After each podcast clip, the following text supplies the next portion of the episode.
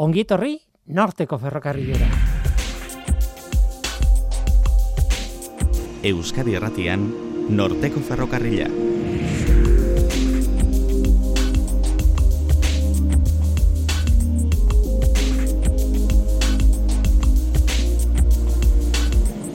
Kaixo denoi, zer moduz den Guillermo Ranaiz eta entzuten ari zareten hau, Euskadi Irratia.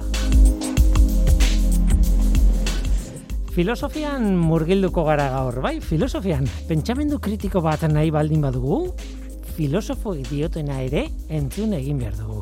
Eluiar aldizkariaren azken zenbakian hala egin dute eta guk lekukoa jasoko dugu. Agustin Arrieta, Euskal Herriko Unibertsitateko filosofoarekin hitz egingo dugu gaur. Zientziaren filosofian aditua hain zuzen ere, ez? Oso elkarrizketa interesgarria egin diote elu jarlizkarian, eta tira, orain hemen irradian, ea ezer kontatzen digun guri. Guazen ba, hau da norteko ferrokarrila, zientziaz betetako hitzak.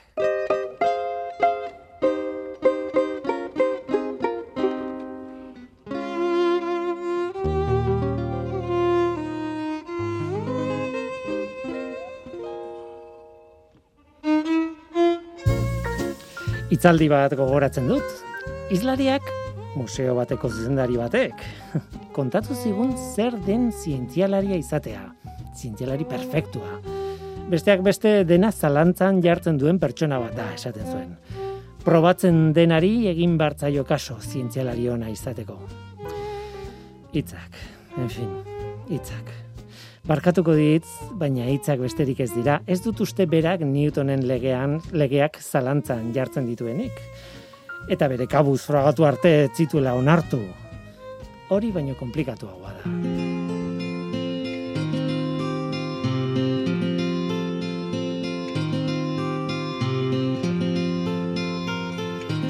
Eluia raldizkariaren azken zenbakian, bueno, abendukoan, 2008ko abendukoan, pentsamendu kritikoaren gaiari heldu zioten elkarrizketa interesgarri batekin aipatu genuen e, Aitziberagirre zuzendariarekin zientziaren ikusmututik ikusita noski pentsamendu kritikoa eta zer hobea zientziaren filosofo bat baino horretarako.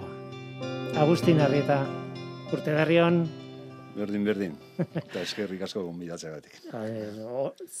Berriz ere, aipatuko, zer hobea zientzialaren filosofo bat, e, bueno, besteak beste, zientzia gertutik, baino kanpotik, bueno, edo ez hain kanpotik, mm, baino ez barru-barrutik ikusteko, ez? ez dakit. Bai, e, uste dut, e, filosofiaren ezaguarrietako bat dela e, oso transversala izatea. Eta transversala esaten dudanean da, e, giza e, jardueretaz arduratzen dala, eta jarduera hoien artean e, daude e, ezagutzari lotzen zeizkionak, eta hor sartzen da ezagutza zientifikoa. Orduan, gero badaude jarduera gehiago, e, jarduera artistikoa, politikoa, baino e, nik esango nuke hasiera hasieratikan e, filosofia egondala e, harremanetan zientziarekin. Agian garai batean bai, filosofoak ere zintzialari handiak ziren. Izenak hori dio, ez? E, filosofia zalda etimologikoki... E, bai, bueno, e, Sofi, e, bai, ezagutza nahi duena, bai, edo, nahi duena, edo bila da bilena, ezagutzaren bila da bilena. Bai. Eta, e, bueno, ez dakit, badaude kasu historiko batzuk, ez, e, hipatia esate baterako, edo, edo Leibniz, e, fin, kalkulo infinitesimalari dago kionez gaur egun agian egoera hori ez da posible, baino e, e, gai berriak etorri dira filosofiaren agendara e, zintziatik. E, batez ere e, teknologiari lotzen zaizkiona hausiak, eta, bar, eta orduan, beti egon da harreman hartu eman estua kritikoa, esan daiteke, baino hartu eman bat, eta ni behintzat nire ikuspegian e, filosofiak e, begiratu behar dio beti zintzari. Bai, Eta zein da zure hartu emana, zurea, zeurea, e, e, zintiarekin adibidez? Bueno, nik e, maia pertsonalean e, filosofia ikasi nun, informatika ikasi nun, orduan, bueno, beti izan dute harreman bat e, zintziarekin, eta momentu honetan e, interesan zaidana da, e, pizkat, e, zintziaren inguruan gogo eta e, orokor bat egitea, e, iruditzen zait, e, eta horrek asko keskatzen hau, e, gizartean e, zientziaren inguruan daudela argazki edo irudi diferenteak, eta nire irudipena da e, irudi horiek ez direla egokiak, ez beti behintzat. Orduan, e, azkenek urtetan ibili naiz e, argazki egoki baten bila. E, argazki ho- hori e, lortutakoan e, iruditzen zait e, egingo dugun kritika egokiago izango dela ere bai. Askotan e, egiten dira kritikak, baino e, irudi desegoki baten kontrakoak. E, orduan, e, tiroa erratuta doa ja hasieratik nolabait esatarren ez. E, hori da nire kezka nagusietako bat. Nire fakultatean e,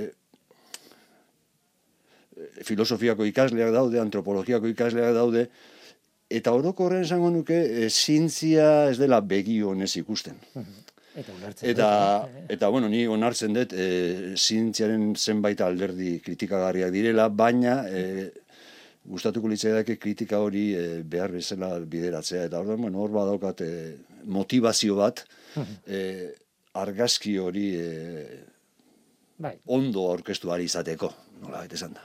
nik batzuetan pentsatzen dut e, zientziak filosofoen gana daukan, bueno, urbilketa edo hori izaten dela, ia beti etikaren ikuspuntutik, eta etika bada, e, gauzea garrantzitsu bat, noski baiet, baina ez da bakarra, esan nahi dute, e, askoz mm, modu zabalagoan ikusi Bai, bai, bai. luke Bai, ni uste dut, filosofiak, eh, zientzia. ez? Bai, bai, dut, baietz, e, egia da, e, zuk aipatu duzun hori, e, teknologiaren gaineko etikaren inguruan kezka handia dago, eta hor, e, hausi berriak sortzen dira, Hori, urtetik urtera, ez? garai batean pentsa ezinak ziren hausiak egun hor dauzkagu agendan, ez? Eta pentsatzeko eh, motivazio ematen dutena, baina e, badaude e, e, kezka gehiago, da, dago kezka metodologikoa, a ber, e, zer da e, zientzia, zientzia egiten duena, ez? E, e, nola bereizi zientzia, ez zientzia den horretatik, e, Bai, kasu bat kontatuko dizut. E, behin el, elkarrizketatu nuen kosmologo bat, eta berak, eh, bueno, asaltzen zidan, bere alde matematikoa nolabait, e, bueno, partikuletetik hasita, eta ez dakiz zer, eta multibertsoa, eta ez dakiz zer, eta planteatzen zituen gauzak matematikoki zuzenak ziren, ez? Eta esaten zuen, bueno, gu hiru dimentsiotako mundu batean bizi gara, denbora kontatzen baduzu lau, eta hau deskribatzeko behar dituzun e, kondizio matematikoek eskatzen dituzte, ba, uste dut okerrez banago, gutxienez amaika dimentsio delako zerbait. Ordan tarteko eh, bueno, metodologia oso komplexu baten bitartez azaldu ziteken, da- eta hori dena azaldu ondoren, eta zan, nahiko jebia zen hori guztia, Bai, bai. esaten zuen, baina problema bat dugu. Unibertso bat baino gehiago baldin badaude, ezin dugu frogatu badaudela. E, gu batean gaudelako sartuta. Beraz, hori ja ez da zientzia, esaten zian. Hori ja sinismena da. Naizta matematikoki zuzena izan, ez? Bai, bai, hori da, bai, eh, bai, bai, hori- halako er, egoera erdi paradoxikoak sortzen dira zientzia batez ere zientzia oso teoriko hoietan, eta bai, bai, uste dut, e, filosofiatik e, zientziara sar daitekela e, bide askotatik. E, ez bakarrik e, etikaren bidetik oso interesgarria dana, noski, noski. baina badaude gehiago. Eta egungo gizarteari dagokionez, ni uste dut, e, esate bateko feminismoak eta e, mugimendu berdinzale guztiek e, eztabaida berriak ere ekarri dituztela garai batean pentsa ezinak ziren eztabaidak e, zientziaren e, esparrura eta filosofian e, kontuan hartzen dira e, ahots horiek. Orduan e, oso gai mamitsua da, e, gainera gizarte, gure gizartea zozer balin bada da gizarte teknologiko bat, Hori da. teknologia e, zientziatik e, dator, e, iturri horretatik dator, e, ez dakit, e, iruditzen zait, e, zientzari buruz pentsatzea e, saiestezina dela filosofiarentzat. Bai, segurazko bai. E, zientziak ikertzen dituen gauzen artean, nik gainera oso argi daukat, bueno, garatzen ditu gauzak, e, bueno, ikertzen du ditu ba, hainbat esparrutako gauzak, fisika, kimika, matematika, ez dakiz zer. E, hortik aurrera beste adar bat, eta niretzat oso importantea da, bere mugak, zientziak, zientziaren mugak ikertzen ditu, eta esaten du honeaino, esan dezakegu, ordan, beti dago, e, betiko tontakeria da nahi baldin badezu, ez? Baina maitasuna nola zientifikoki nola aztertu eta ez ez ez hori e, dago zientetik kanpo nola baitez, gerturatu gaitezke bezakit kimikoki esan dezakegu zer egitean gertatzen norbaiten buruan dezakite, baina beti izango da muga bat eta handik arago zerbait badago eta zientziaren esparruaren barruan ez dago, ez? Nik hola ikusten dut, ez? E, eta zientzia oso konstiente da non dagoen muga hori, ez?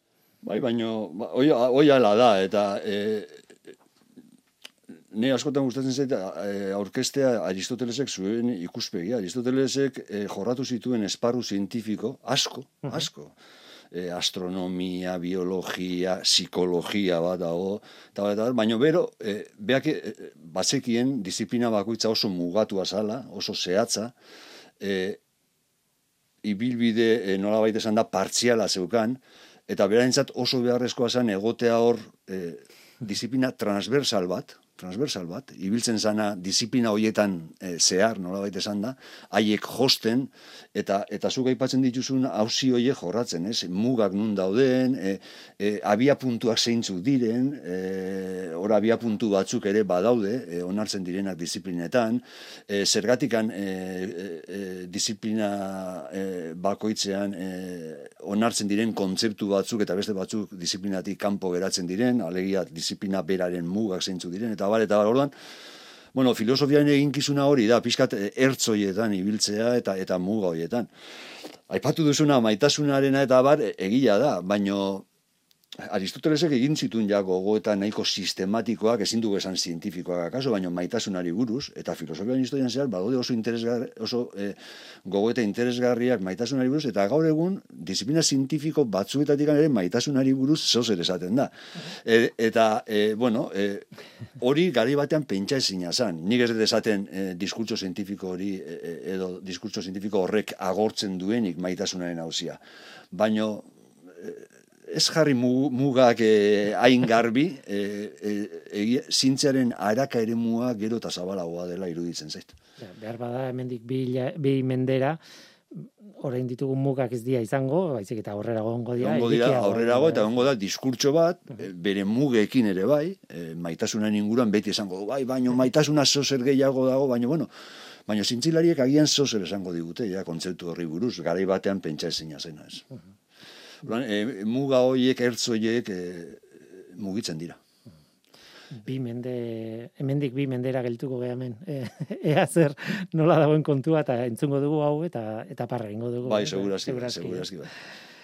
Tira, aipatu dituzu gainera, zintien abia puntuak, eta hori neukana puntatuta galdetzeko, e, ustez, zientzia da, frogatzen diren gauzetan oinarritutako gauza bat, e, disiplina bat eta bada, e, hori ba, horrela da, baina ez guztiz, esan dute aksiomak erabiltzen ditu edo, bueno, e, disiplina bako, esparru bakoitzean edo adar bakoitzean izen ezberdin bat hartzen dute, ez? Postulatua, aksioma, ez da baina azken batean da frogatu ezin den zerbait oso oinarrizkoa ontzat hartzen dana, ze bestela, bai, e, airean gelditzen gara, ez? Azken finean, frogak edo e, justifikazioak, zintzian iretza da, e, azken finean, finkatzea, e, usteen bilduma bat, baino modu justifikatu batean. Orduan, justifikatzea da azken finean prozedura batzuk martxan jartzea, eta iaia disiplina guztietan e, onarpen batzuk egiten dira, e, onarpen kontzeptualak, e, onarpen e, aksiomatikoak agian.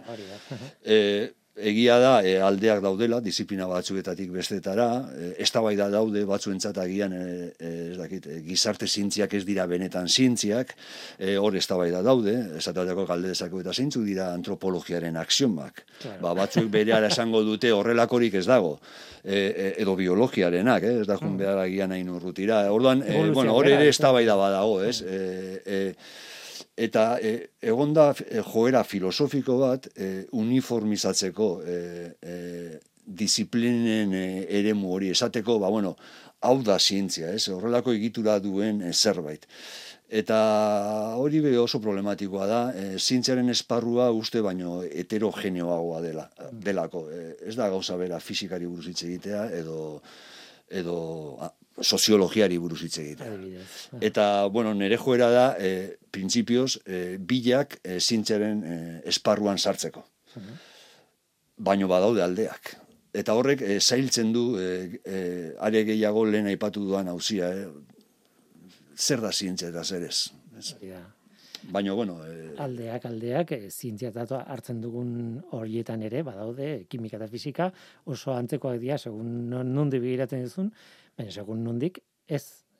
bai, bai, bai, bai, hoi da, ba, badaude alde handiak eta eta askotan e, zozer definitu nahi dugunean, e, bilatu nahi dugu ezaugarri komun bat eta ez dago oso garbi ezaugarri komun hori zein den e, zientziaren kasuan, zientzia kontzeptua asko aberazten balin badugu behintzat. E, gau, muga jartzen balin badugu pentsalari asko egin duten bezala, fizikan edo, edo fizika kimikan, e, hor jartzen balin badugu agian bai. Baina, bueno, nire kasuan joera daukat e, zabaltzeko, ni gustatzen zaitezatea soziologia zientzia badela eta eta orduan e, hori kontuan hartuta e, ezaugarri komunaren bilaketa hori zailtzen da. Bai, bai. Etorri zait burura, adibidez, Asimoven liburu ezagunenetako bat da fundazioa, eta horre, hor planteatzen zuen azan, xiko historia ditzen zuen gauza bat, berak asmatuta, eh? eta ziren, azkenean, e, araun matematiko batzuen bitartez, e, iragartzen zuen historiaren etorkizuna, ez? hori ezinezkoa da, garrun, novela bat egiteko oso dago, baina hain zuzen ere hain zientifikoa zen pentsalari batek jartzen zuen indarra, zint, osea, hor, eh, bai, segurazki hor badago joera bat eramateko beste disiplina batzuetara agian fizikan funtzionatzen duena. Eta hori, da, fikzioa da, eh, noski. Bai, bai, fikzioa da, baino e, pentsamendu mailan ere olako mugimenduak egon dira, eta esan behar, zintzia da fizika eta fizikaren antzekoa dena. Joera hori egon da, filosofiaren barruan, eta ez aspaldikoa, eh, gogei mendeari buruzari naiz. E, fizika izan da eredua, zintzen eredua, eta e, nire susmoa da, bide hori ez dela gokea. Ez dela gokea, ez e, mugatua da. Tira, eh, pentsamendu kritikoa dago e, Luiar aldizkarian e, argitaratu den zure elkarrizketa, ze arraroa dan esaldi hau, baina zure elkarrizketare hornen muina nolabait pentsamendu kritikoa da. Eta noski aipatzen da e, pentsamendu kritikoa eta askatasunaren arteko e, lotura nolabait, ez? Pentsamendu kritiko gabe ez dago askatasuna, baina iritzen zait esaldi hori dela dagoeneko topiko bat, e, egia da, baina oso gauza sustantziari gabekoa, ez? Da, ezer, a ber, eh, ez eh, aserretu, esan dutena, baina nolabait, eh, horrekin ez dala ezer esaten, ez? Horren barruan e, xietasun handiak egin behar dira, ez da? Bai, bai. bai, eta ez da erresa, eh? pentsamendu kritikoa erabiltzen da gauza asko adirazteko, eta gauza oso bestelakoak. E, ni badu joera, e, e, erabilera e, arruntari begi, e, begiratzeko eta eta begira da horretatikan e, eratuko nuke pentsamendu kritikoaren kontzeptu bat eta be, alderdi batzuk beriziko nituzke e, pentsamendu kritikoaren baitan eta bat da e, zorrostasuna e, ikerketari dagokionez e, alegia ne, e, gustatzen zaizkidan pentsalari kritikoak dira e, egoeraz behar bezala jabetzen direnak. Eta horrek eskatzen du zorrostasun, e, e, zientifikoa edo pentsamendu mailako e, zorrostasuna edo zorrostasun analitikoa, e, adimenari dagokion zorrostasun mota bat, e, errealitateari e, ondo erreparatzea, e, ondo astertzea errealitate hori eta bar, eta bar, hori da alderdi funtsesko bat. Orduan, hor ja egon daitezke gabeziak, eta niretzat gabezi horiek agertzen direnean, ba, pentsamendu kritikotik urruntzen ari zara. Eman dezagun negazionista bazarela e, gai baten ingura. Ba, impresio daukat, e, ba, errealitatetik urruntzen ari zala nola baita esaterren, ez? E, eta, eta horrek e, urruntzen zaitu ja pentsamendu kritikotik. Eta hori da alderdi bat oso importantea dana eta e, kontuan hartu behar dena beti e, pentsamendu, e, ez da, kontu ez da originala izatea, askotan pentsamendu kritikoa lotzen da originaltasuna, ez, ez kontua da, realitateari ondo erreparatzea, ondo astertzea realitate hori, e, egoera ondo jabetzea. Baina hori ez da nahikoa. E, e, badago beste alderdi bat, eta da, e, oso alderdi baloratibo bat. E, errealitate hori astertu duzula, e, baloratu behar duzu, Eh, ea ondo dagoen, e, eta hor balioak sartzen dira, noski. Balorazio buruz ari gara, eta baloratu behar duzu egoera hori, eta, eta aukeran aldatu behar duzu. Eta aldatu behar duzu onerako. Orduan, e, hau da beste alderdi bat, nola baita esan da, pentsamendu kritikoaren e, barruan. Eta hau dana josi behar da, pentsamendu kritikoaren baitan, eta bonoski, hau e, alegin handia da, berezia da, baino ni hori ikusten dut pentsamendu kritikoa, ni miresten ditudan e, pentsalari kritikoak ez dira izan behar pentsalari handi batzuk. Ni miresten dut pertsona bat, errealitatearen argazki hon bat ematen dizunean, eta ikusten duzu ondo justifikatuta dagoela, eta gainera ekendu nahi du e, e, txarra dena, e, ikuspuntu sozial batetik eman dezagun, eta bultzatu nahi ditu ba, ekimen batzuk ba, obera egiteko edo e, denon obe beharrez nola baita esan da ez. E, uste dut hau nahiko intuitiboa dela, eta, eta baino azken finean hori da, niretzat e, pentsamendu kritikoa. E, zorrostasun analitikoa, errealitatea behar bezala aztertzeko gaitasuna edukitzea, eta aldi berean, noranzko egoki batetik e, joateko e, e, grina edo gogoa edo balio bat, ez? ez da, resa, eta behar bada gaitasuna esan duzu eta gaitasun bat eskatzen du, eta gaitasun az... ez dugu, gaitasun nahikoa. Oie, oi landu behar da, oi deno landu behar dugu egunerokoan. E, landu behar dugu gure zorrostasun analitiko hori, e, hobetu behar dugu, e, askotan ora aurreiritziak daude, e, gure nahiak daude, e, gure sentimenduak daude, ostopo baten moduan daude. Bueno, hori dena e, gainditu behar da, eta noizean behin lortzen dugu, e, testu inguru batzuetan izan gaitezke oso e, kritikoak, ez, pentsamendu kritikoaren zentzuen, eta beste testu inguru batzuetan bilakatzen gara e, ardi, ez, edo, e, orduan, bueno, e, ez dago esan edet, e, niretzat hori guztia da, izatea, pentsalari kritiko izatea da, e, zorrostasun analitikoa gehi zorrostasun e, valoratiboa. Ez, e, eta batez ere balio positiboak bultzatzea. Eta balio positiboen izenean hitz egiten dudanean, e, gogoan daukadana da denon hobe beharra. E, gizarte e, hobe bat e, lortzea, eta bar, eta bar, eta hori da pentsamendu kritikoaren kontua. Eta hor, gaitasun asko, zuk esan bezala, e, e, katramilatzen dira.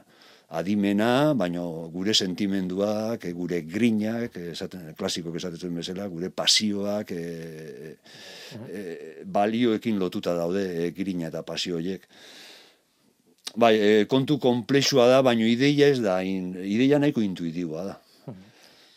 Zaila, zaila, nik uste dute kontu zaila da, azkenean pertsona geraloko ez, eta eh, niri beti e, asko gustatu zait, e, uste dut Max Plancken esaldi bat edo zen, ez, Max Planckek, bueno, e, Max Planck bizitzen fizikaren momentu oso ez dakit berezi batean ez nun ja pentsatzen genuen dena bagenekila eta batean agertzen dira ba ba, bueno, e, kuantika, e, erlatibitatea, ez dakiz, ba, batean zalantzen jartzen da dena, naiz eta dena genekien, ez? Eta, eta momentu hortan Max Planckek berak esaten du esaldi bat, e, e, nola baita dirazteko zientzialari batek ez duela onartzen e, teoria berri bat benetan konbentzitu delako, ikusi ditulako proak eta teorian izan beharko lukeen bidetik. Baizik eta e, teoria zarrak eta okerrak e, babesten zuten jendea hiltzen joaten da eta orduan e, gehiengoak ja onartu ditu berriak gaztea direlako horrekin jaio direlako orduan hori oso ez da nola esan oso humanoa da oso gizakian bai e, eta joeran badago ez da klasikoa bat, e, poperren eta kunen artean, e, zintzari buruzari direnean, eta Nei gustatzen zaik gehiago ekunen e, argazkia nola baita esan da. E. Kunek esaten diguna da, e, joera natural bada e, daukagunari eustea. E, eta gu pentsamendu mota bat baldin badaukagu eta horre funtzionatu du gutxi gora bera. E, gure bizitzan zehar, ba, eusten diogu. Eta Eta arazoak agertzen direnean, e, zientzia guztietan agertzen dira arazoak, e, beti daude kontu irekiak, e, bueno, e, askotan e, ezi ikusiaren egiten dugu, edo, bueno, ba, daude estrategia diferenteak. Baina joera naturala, hori da kunek esaten zuena poperren kontra, da, eustea. Eustea, eta hor pentsamendu kritikoa oso aula da. Iaia desagertu da. Hor bi- bihurtu da morroi, eh, ez dakit nola esan, ardi, e, e, baina, segurazki zintzilari gazte batzuk dabiltza hor, e, beste ideia batzuekin, beste e, teoria batekin esan dezagun, e, eta eta teoria horrek bidea egingo du eta pixkanaka pixkanaka hor baina oso pixkanaka askotan eh, mende kontuak dira hauek eh? E, ez da ez da urte batetik bestera gertatzen den zeu zer bueno e, e- etortzen da aldaketa eta eta iritsiko da momentu bat nun kritikotasun hori oso oso ageriko izango den eta eta ideia zarrak e, alde batetikan plake, plankek eh, ai- aipatzen zituen arrazoi horien gatikan, baina, bueno, bestetikan, ba, ni dut badaudela beste arrazoi batzuk, eta da, da, datorren teoria aurrekoa baino hobea dela benetan. Hobea esan nahi dut, hobeto esplikatzen ditu eh, fenomenoak, eh, edo fenomeno importante batzuk behintzat hobeto esplikatzen ditu, eta, eta orduan, e, e, garaipena ez da bakarrik psikologikoa da, garaipen e, ezagutzari dagokion e, garaipen bat, hori da nire impresioa.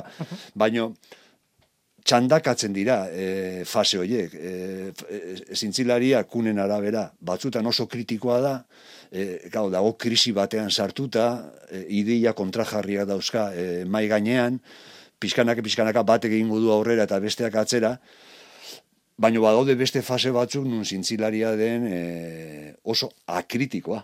Eta pentsamendu e, kritikoa oso e, fin, e, aparkatuta geratzen da.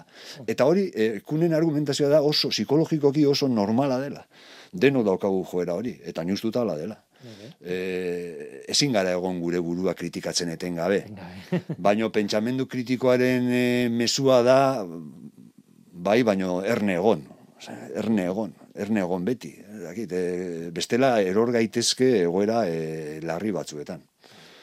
Orduan, bueno, e, zientziak ematen dizkigu e, adibide oso politak e, e, ikusteko e, edo aztertzeko pentsamendu kritikoaren e, ideia hau. Orain arte hitz egin dugu zientzialariei buruz, eta zientzialariek beraiek eh, haien teoriak onartzeko zailtar, ez zailtasuna dituzten, ze, baina kaleko jendea da benetan garrantzitsuena hemen. E, hori da azkeneko erabiltzailea zientziarena, nola baita esateko, ez dakit nola esan, oso zorrotza ez naiz behar bada esaldi honekin, baina e, baina e, bere historia zientziarekin bat ez doan historio bat osatzen joaten da. Esan nahi dute, e, e, zu kontatu dezakezu zientziaren historia, eta horren paraleloan kontatu dezakezu gizartearen ikuspuntuaren historia. E, e, ba, ez dakit, e, arma nuklearrak erabiltzen hasi zirenean, ba, zientziaren popularitatea izugarri jetxi zen estatu batuetan, gero berreskuratu zen, gero ez da gizargatik jetxi, gero, eta etengabeko gorabera horretan mugitzen gara, ez? E, Penizilina etorri zanean, da bapatean, ba, de, desagertu behar ziren e, gaixotasun guztiak, gero ikusi zan, etzan la horrela, eta esan nahi dut, gorabera oso politak daude, ez zientzian bertan baizik eta zientziaren islapen horretan, edo ondorioetan, edo jendeak nola hartzen dituen horiek, ez? Bai, bai, hor dago... E, ez da bai da hori zaindu behar da asko, ez? E, zientziak e, eskaintzen ditu tresna ikaragarriak, baina ikaragarriak dira, e, eta izan daitezke onerako edo txarrerako. E, gauza bera, izan daiteke onerako edo txarrerako, eta zenbaitetan e, irudipena daukat, edo uste dut denok bat egingo genukela honetan, ba, e, nunbaiten eraba, erabakiak hartzen direla aplikazio horien inguruan, e, eta jendeak ez daki ia ezer e, prozesu horietaz. E, bapatean murgilduta zaude ja e, aplikazio batean, e, eta hor, e, dakit, igual inosokeria desatea, baina niztu hor behar dela eztabaida bat, eztabaida kritiko bat e, aplikazio horien inguruan. E, e, gutxitan gertatzen dana. Ez gutxitan gertatzen dana eta eta askotan injustiziak etor dira bide horretatik. Hor badago zero betu. E, eta, bueno, ez bakarrik aplikazio dagokienez. E, esate baterako, e, gure buruari galde diezaiokegu ere, ba, zergatik ikertzen da gai honetaz eta ez beste hartaz. Azken finean, ikerketa gaien zerrenda infinitua da infinitua da. Hor, gu, gu mugitzen gara esparru txiki batean, azken finean, hori ala da. Eta zergati, bueno, batzutan noski badaude, e, zientziak berak ematen ditu motivazioak ikertzeko gai batez eta ez beste batez, baino, baino askotan hor e, tartekatzen dira interesak. Interes e, ideologikoak, ekonomikoak, generoari dagozkiona batek dake. E, e, kasuz kasu aztertu beharko genuke ez. Eta hor ere, e, badago zer hobetu. E, askotan e, etortzen zaizkigu gauzak e, ja, e, ja, gertatu direnean nola baita esan da, ez? Ja proiektuak dirua banatu da, e, ikerketa horiek martxan daude, ja ezin dira gelditu, eta bapatean bizizara ba, mundu horretan. E, ikerketa horiek sortu duten mundu batean eta inork ez du, edo inork edo jende gutxik parte hartu du e, ez horretan. Hor, ba bai, hausi latzak daude, eta bueno, ni uste dut, eluiaren e, aitzi berrek argitaratutako artikulo batean e, irakurri nun, ba, nola badode, ekimen batzuk e, demokratizatzeko e, zintziagintza, gutxienez bi, bi alderdi hauetan, ez, aplikazioetan, e, ikerketa e, lerroen finkapenean, bai, bai. Kontrapuntua, jarriko nuke ideia horretan, ze? oso ideiaz, ona da, e, gizarteak parte hartu beharko luke e, ikertuko den zientzia horren erabakian, nola baitez. Baina bestetik hori horrela balitz, osea, gizarteak erabakiko alu dena, ez litzateke e, ikertuko adibidez, Ba, nik ez dakit, kuantikako ez dakit bai. fenomeno ez, du, ez duena Ba, zertarako baliagarria ematen, baina gero luzera, ba, igual transistor esmatzea ba, eramaten ba, zaituena.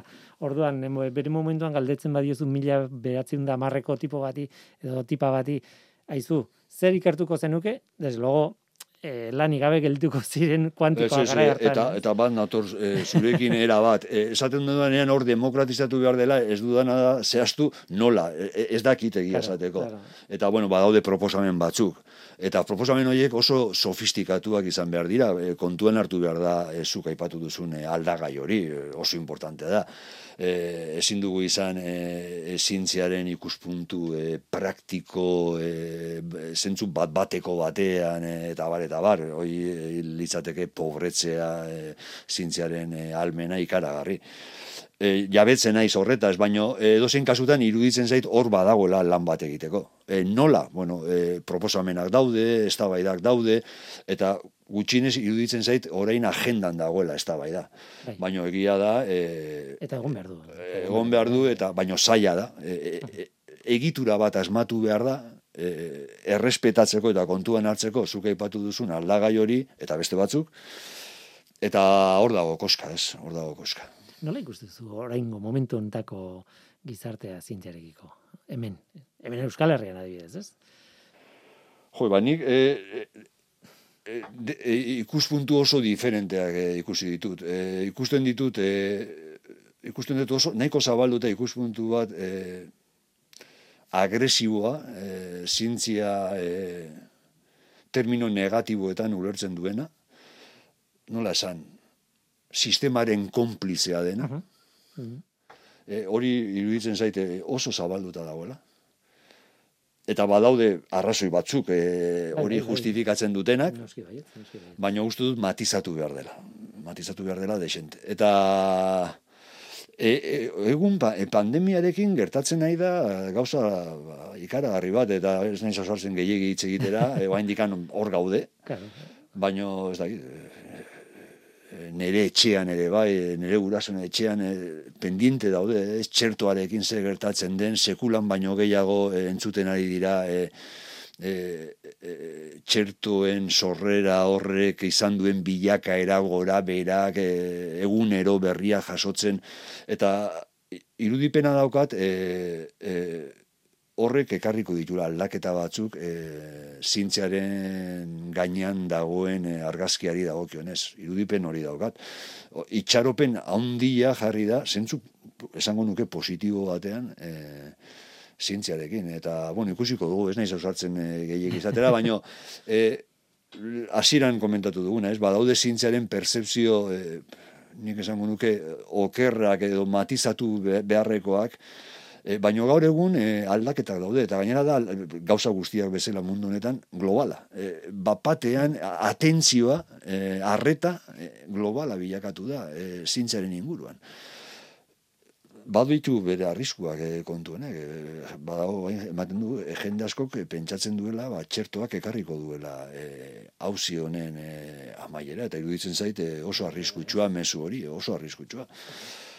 En fin, eh, badaude eh, arazo batzuk, ez dakit, eh, eta ez dut, eh, en fin, gehiagi aztertuko kontu hau, baina eh, publikotasuna babestu behar da, hoi ikasi dugu, eh, historia honetatik, eh, esan nahi dut, eskuntza publikoa, eh, ezaintza publikoa, osasun publikoa, garraio publikoa, gerriko hori eh, landu behar da, trinkotu behar da, sendotu behar da, sustatu behar da, eta ez dut ikusten mugimendu eh, handirik eh, hildo horretatik. Orduan, bueno, bakune segurazki diotenez iritsiko da, e, baino ikusiko dugu ondorengo egoera zein den. E, ez dakit, e, e, batzuk esaten zuten honek aukera emango zigula aldatzeko e, zeozer, ez dut esango hau. Ja.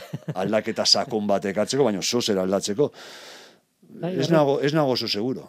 Ja, e, nire ez, eh, horrek ikartzen dit burura ba, 2008ko krisi ekonomikoak eh, ekarri zuen ideia hori, ez? Kapitalismoa aldatu beharko da, ber, berrera iki, beste kapitalismo mota bat behar dugu, eta girora, ez da zertan geldu den ideia hori. E, benetan zerbait egin den edo, ez? Edo, edo zuloa pasa, eta jazta, eta berdin jarraitzen. Ba, bai, ez, berdin presa berberekin, e, mundu globalizatu berarekin, e, mugikortasun horrekin. E, Ni ez da e, soziologa edo ekonomialaria, baina, baina iruditzen zait, hor ikusi ez dudan aldaketa, e, igual ez dut ikusiko zientzian kaso honetan. Ez dakit, eh? bai, nik ere momentu honetan behatzaile moduan nago pixkat, ez? Era, pixkat arrituta e, gertatzen ari denarekin, e, egoera zaila da, jende justut sok egoeran dagoela jende guztia, bakoitzak bere erantzukizunarekin, bere mailarekin, baino e, irudipena daukat, e, itxaropen handiegia jartzen ari garela e, txerto horretan, eta eta hemen beste pieza batzuk ere mugitu behar dira, baino ja eta derrigorrez, eta ez dakit, ez dit ikusten mugimendu handirik. Orduan, Ez dakit, ez dakit zin izango den e, argazkia mendikan e, urte betera, baino sekulan, baino e, fokalizatuago dago e, zientzia momentu honetan. E, jende e, guztiaren buruan dago. Mhm. Hori, ni guztu berria dela. Mhm. Bueno, aztertzen ari gara pentsamendu kritikoa, zientziarekin dugu harremana edo zientziak daukan irudi hori aztertzen ari gara. E, nik beti oso argi izan dut buruan horra dibidez politika sartzen zaigula tartean e, eta denoi sartzen du zaigu eta askotan entzun dugun esaldia izan da dena da politika, ez? Nik entzun dut esaldia dena da politika, dena da kultura, dena da zientzia eta esaten duenak bere arrazoia ditu eta eta egia da, ez? Esaten nahi dan momentu horretan, ez? Mm, baina gero bueltak hasten naiz buruan eta e, dena da politika esateak ez du esan nahi politikak behartu behar duenik zientzia edo politikak behar duen, behartu behar duenik kultur. Esan nahi, nire buruan behintzat edo behar bada arazoan ni naiz, baina saiatzen naiz neurri txiki batean bada ere konpartimentatzen eta eta iruditzen zait zientziari askotan gertatzen zaiola politikaren kutsatze hori sartzen zaiola eta ah, e, bapatean bipolarra bihurtzen da, alde edo kontra behar duzu, edo ez dakit, ez dakit. E, oso, oso markatua dela gure gizartean, ez dakit ados zauden horrekin, edo ez. Azkenean, politikak eragiten diola gehiegi e, pentsamendu zientifikoari, edo, bueno, pentsamendu zientifikoari ez, gizartearen irudia, e, irudeari, ez? Hombre, lehen aipatu ditugun bi, bi frente horietan, esate baterako ikerketa lerroei e, finkapenari dagokionez, edo aplikazioi e, e, dagokienez, hor nahiko garbi dago e, politika sartzen dala, eta askotan e, pentsamendu kritiko batetik oso urrun. Dauden interesak dira ekonomikoa, e, bere alakoak, ase beharrekoak eta bar, eta bar, bere ala ase beharrekoak eta bar. E, bai, e, ni guztu dut, e, politikaren eta zintzaren arteko harreman e, e, hori e, ezinbestekoa dela. Eta bultzatu behar dena da, harreman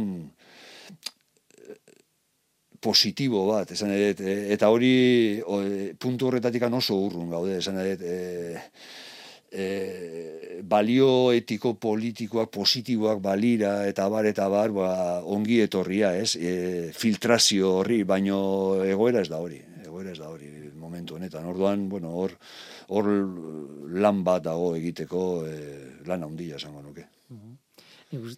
Uste dut hori lotu daitekela gainera, bueno, konspirazioen ideien indarrarekin, ez? E, nola, e, nola ez? ideia bat ematen badizute konspira konspiranoiko deitzen dugun horrei horrelako batez eta hain erakargarria izaten da beti eske hori gobernuak egin du eta ez du nahi gu jakitea ez dakiz zer, ez? E, esaldi hori gezurra baldin bada bueno, izan daiteke egia edo izan daiteke gezurra, gezurra baldin bada berdin du. Oso erakargarria da. Eta bai, bai eramaten zaitu, ni neu eramaten esan, bai, bai, naiz bai, kritikatzen ari beste jende bat, baizik eta e, ideiaren erakargaitasunak estaltzen du nire pentsamendu kritikoa, bai, bai, edo nire ez dakit, objetibidadea nola gaitez. Bai, uste dut hor, hor saltzen da la pentsamendu kritikoaren ideia. E, pentsamendu kritikoa ez da formula magiko, ba, da alegin bat, da alegin bat. E, etenik ez duen alegin bat. Eta e, egungo gizartean, bueno, e, zuk aipatu dituzun faktore horiek beti egon dira, informazio faltsua, eta beti egon da. Baina egungo egoera da ikaragarria, esan e, fenomenoa globala da, e, jendea konektatuta dago e, egun osoa, e, hau berria da, hau lehen etzegoen, hau berria da. Eta orduan, desinformazio posible hori e, ikaragarria da. Claro, horren aurrean zer egin daiteke, ba, bueno, e, e, aldarrikatu behar da zorrostasun hori, aipatu duguna, zorrostasun analitiko hori, e, e, bultzatu behar dira balio positiboak, hori dena egin behar da, baina baino hori ez da bat batean egiten, hori da borroka bat. Hori da borroka bat, eta batzutan, ba, norbera ateratzen da galtzaile, eta bestetan irabazle, eta kontu zibili behar da, e, e, bide hori nagusitzen denean erabat. Eta eh, egungo gizartean e, ikusten den mugimenduak eh, beldurra pizten du zenbaitetan, ez. E, e, zorrostasun minimo hori, e, pentsamendu kritikoak eskatzen duen zorrostasun minimo hori e, txokoratzen ari gara. E, eta zenbaitetan e, da harrigarria, ez? E, entzuten duzuna e, ba esate bateako e, politikari e, garrantzitsu batzuen agotik, ez? Mhm. E, eta e, e, ez dute inungo kezkari, berriak efimeroak direnez, urrengo egunean izango dute beste aukera bat. Nik ez dakidana da, e, oso erraza da esate, bueno, pentsamendu kritikoarekin aurre egingo dioguni, bale, egila da, baino ez dakit eh, borroka hori ezote den e, desorekatzen ari. Eta, eh, eta ez dakit nora goazen. ni batzutan, momentu honetan, zertxo bai nora ezean ikusten den nire buru. ez dakit, ez dakit nora goazen. E, politika ulertzeko modu iaia propagandistiko, e, publizitatearen estrategiak jarraitzen dituen politika hori, e, bat bateko mesuekin, Eh, eta hau dena maila masibo batean, global batean, eh, ez dakit, e, e, bueno, esaten duzu, bueno, guazen aurre egitea pentsamendu kritikoarekin, alegia zorrostasunarekin, e, e, balio positiboekin, e, denon e, obe beharrez, baina, bueno... Bai, bai. Ez dakit, maila pertsonalean ere, nik neuk eta nik uste dute jende asko funtzionatzen dugula, ba oso interesa handia daukagunean gai batekin astartzen dugu, matizak sartzen ditugu, xietasunak, eta, bale, nire kasuan izan daiteke zientzia, adibidez, ni divulgazioan sartuta nagoelako, eta et kimikaria naiz, naizuna. Urruntzen bali manaiz nire interesetik, eta, bai. adibidez, txoro bat jarriko izutez, e, nolakoa da Laos, e, herrialdea ba ideiaik ez. Ez naiz iniz egon, ez ditut, ez ditut eh, argazkia askorik ikusi, ez da, ordan, funtzionatzeko behar dut eh, eskema mental simplista bat, ez? Orduan imaginatzen dut oiana moduko bat, herri oso atzeratuak, ez dakit zer. Eta horrekin moldatzen naiz. Eta ez dut behar gehiago, ze azkenean laos ez da nire interesa handiena, ez? Behar bada. Claro, laos ezagutzen duena etorriko da eta esango dit, aizu. Baina laos ez da horrela Laosek dauka hau eta ez dauka hau eta hiri hau oso moderna da eta eta oiana ez da horrelakoa edo ez dakit, ez? Eta egia, baina claro, nire bizi moduan informazio hori komatxon artean sobran daukat, ez? Ordan nire es, eskema mental simplista honekin nahikoa dut Laosekin ez badaukat bestelako harremanik, ez? Ordan buelta ematen diot horri eta besteari igual ez da importa zientzia gehiegi eta orduan nire eskema simplista hori zientziarekin dauka berak. Eta igual hartu behar dut, horrela izan behar dula. Ez dakit? Bai, bai, bai, baino... Zaila da. Bai, baina hausi bat daukagunean esku artean eh, oso importantea da hausi horri aurre egitea eta alde batera ustea pixkat e, irudi simplistak, aurre iritziak eta bar, baina e, zuk aipatu duzun hori joera naturala, baina bueno, esan edo eman dezakegu irudi e, larriago bat, eh? begira etorkinak nola itotzen diren mediterraneoan. Hori da, hori da. Et, e, eta askotan kritikatzen dira autoritateak, sistema, e, en fin, globalizazioa eta ez bondo dago, baino jendea edo gu gehu egon gaitezke ondartzan e, ikusten e, modu e, harrigarri pasibo batean, ez? distantzia badagoelako, e, nere gurasoak baleude, ba, segurazki e, nere razioa e, beste bat izango litzateke, orduan, Claro, e, distantziaren kontu hori e, e, oso arriskutsua da, e, pentsamendu kritikoari dagokionez, hori ala da. Baina, bueno, e, egin dezakegun gauza bakarra da, e, empatiaren ere hori zabaldu, e, eta, e, eta zure buru aldatu neurri batean, e, identifikatu horiekin, baina hori ez da etortzen zerutik. E, hori egin behar da. Hori egin behar da, eta... Neretesia e, da, ezinezkoa dela gauza guzti guztietan zentratea. Ez, e, ezinezkoa izango da, baina... Bai, bai, ala da. Baina, bueno, egutxienez, esku artean daukagunean hausi bat, e, bueno, hausi horretan murgildu, e, e, zabaldu e, e, zure ikuspuntua, eta bar, eta bar, noski. baina, bueno, bai, bai, e, pentsamendu kritikoaren eramaile perfektorik ez dago, ez da... Bai, ez da, e, nik neure buruari begiratuta ez dut izan. Nahi, izakio gara oso mugatuak, e, gure men oiek, esan eta adimena, sentimena, oroimena oso mugatuak dira, e, eta hoiekin egiten dugu alduguna. Eta ezagutzen du, ezagutzen duguna, baina unibertsuan, en fin, David Humek esaten zuen bezala, gizakia da dardartxo bat, ez da ezer. Eta, eta, eta osatzen dugun pelikula da, guk osatzen dugun pelikula, bere muga guztiekin bueno, pentsamendu kritikoa da, bueno, e, e, tresna bat, muga hoien barruan, gauzak ahalik eta ongien egiteko, esango nukenik. E, gizakiaren ikuspuntutik, eta gizakiari, gizakiari buruz ari naizenean, ari naiz, gizaki guztiei buruz, ez? Hori, eta hor e, muga asko daude, noski, e, e, eta ez dago formula magikorik. Ez, ez dago formula magikorik. Orain, abiatuko dugu 2008 bata, edo abiatuko da, ez, ez dakit oso ondo, zen, zen batean nik aldatu edan edo ez.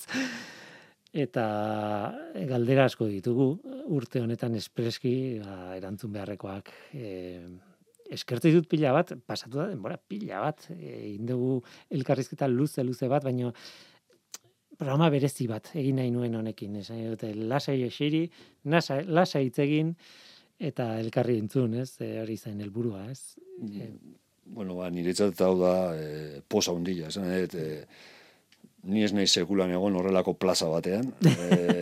E, ez, e, zientziaren e, izena e, atean daraman e, plaza batean ez nahi sekulan egon, eta orduan, pentsatzen dut e, filosofioak baduela e, edo filosofiak baduela zeo zer esateko e, plaza horretan ere e, besterik gabe bere txikian baina baduela eta orduan bueno e, ni oso posik etorren ez. Ba, zorte hon, Agustin, 2008 bat urte honetan, hemendik aurrera, Euskal Herriko Unibertsitateko filosofoa, gurekin izan zara, modu oso polita izan da, e, urtea azteko.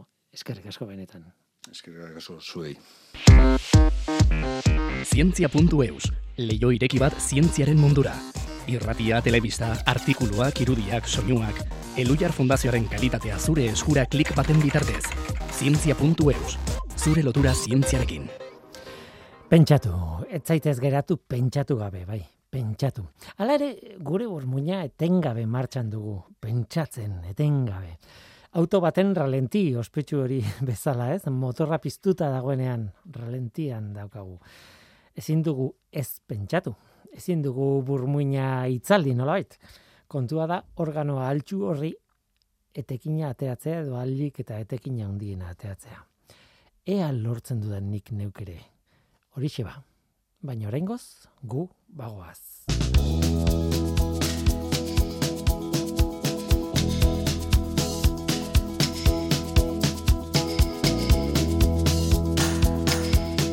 Besterik ez, Agustin Arrieta izan dugu bide lagun gaur, e, arekin lasa eseri eta lasa egiten dugu. Hori zen helburua eta lortu dugu. Eskerrik asko Agustin. Eta baita zuri ere entzule eskerrik asko. Badakizu, gu hemen gaude. Norteko, abildua, eitb.eus. Gaur teknikaria Mikel Olazabal izan da eta mikroren aurrean ni Guillermo Roa. Eluiar zientzia taldearen izenean. Datorren astean gehiago orduratzen izan. Agur. The Mississippi Delta was shining like a national guitar. I am following the river down the highway through the cradle of the Civil War.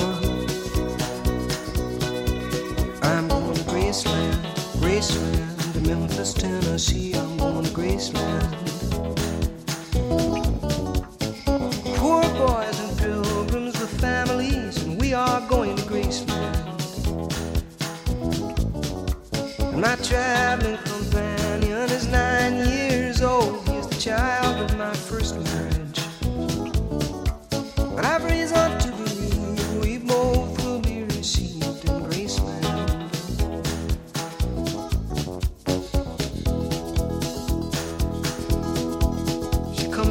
tell me she's gone.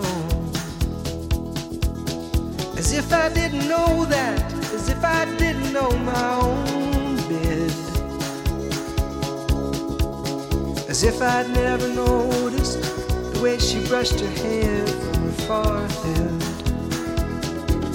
And she said, Losing love is like a window in your heart.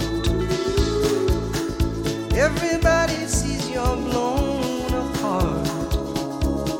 Everybody sees the wind blow. I'm going to Graceland, Memphis, Tennessee. I'm going to Graceland. Poor boys and pilgrims with families, and we are going to Graceland. And my traveling companions are ghosts in empty sockets. I'm looking at ghosts and empties.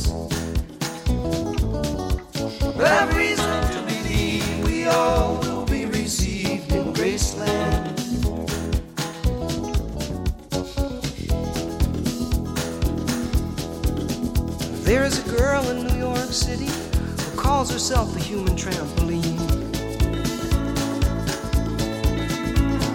Sometimes when I'm falling, flying, tumbling in turmoil, I say, Whoa, so this is what she means. She means we're bouncing into Graceland. And I see losing love is like a window